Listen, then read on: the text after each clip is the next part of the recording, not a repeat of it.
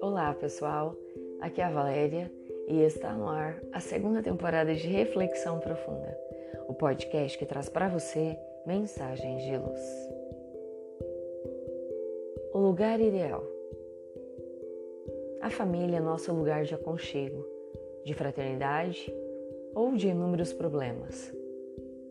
Alguns vivemos em famílias onde nos amamos, nos auxiliamos, mas nas quais irrompem doenças terríveis e o desemprego é quase constante. Outros vivemos em famílias onde imperam os desentendimentos. Famílias com os pais abnegados e filhos ingratos. Famílias com filhos amorosos e pais descuidados. São muito diversas as famílias na Terra. Importante lembrarmos que os filhos recebem dos pais biológicos apenas os componentes do corpo físico, cor da pele, dos olhos, do cabelo. Por isso, as semelhanças físicas, inclusive mais acentuadas com a mãe ou com o pai. No entanto, a inteligência, os vícios e as virtudes são heranças pessoais são a bagagem do próprio espírito que chega ao nosso lar, como filho. Cada um é uma individualidade única. Os filhos nos chegam ligados por compromissos anteriores, que podem ser de sentimentos de vingança ou cobrança. É a forma que a lei divina estabelece, reunindo almas que trazem pendências na área das antipatias e animosidades. Ligadas pelos laços familiares, têm a oportunidade de diluir as armas do desafeto e se aproximarem um tanto mais. É nesse afã que a família é, antes de tudo, um laboratório de experiências reparadoras, na qual a felicidade e a dor se alternam, programando a paz futura.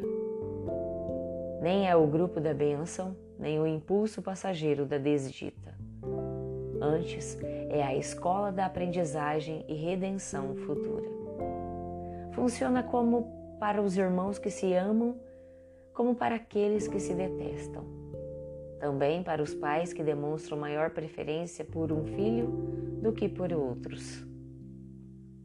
Como somos almas que nos reencontramos, felizes umas, outras portadoras de muitas mazelas espirituais Vemos filhos que se voltam contra os pais, ingratos ou revoltosos.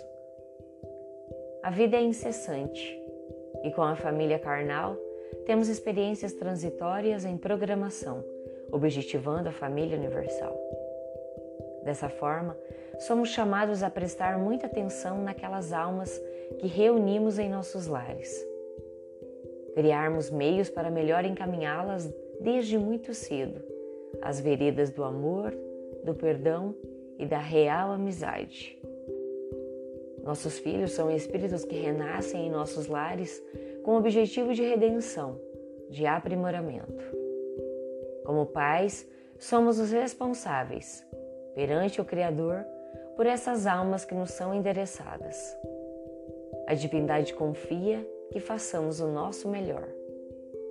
E se em nosso lar chegou o filho limitado, física ou mentalmente, saibamos que o Pai Celeste tem ainda maior confiança em nós.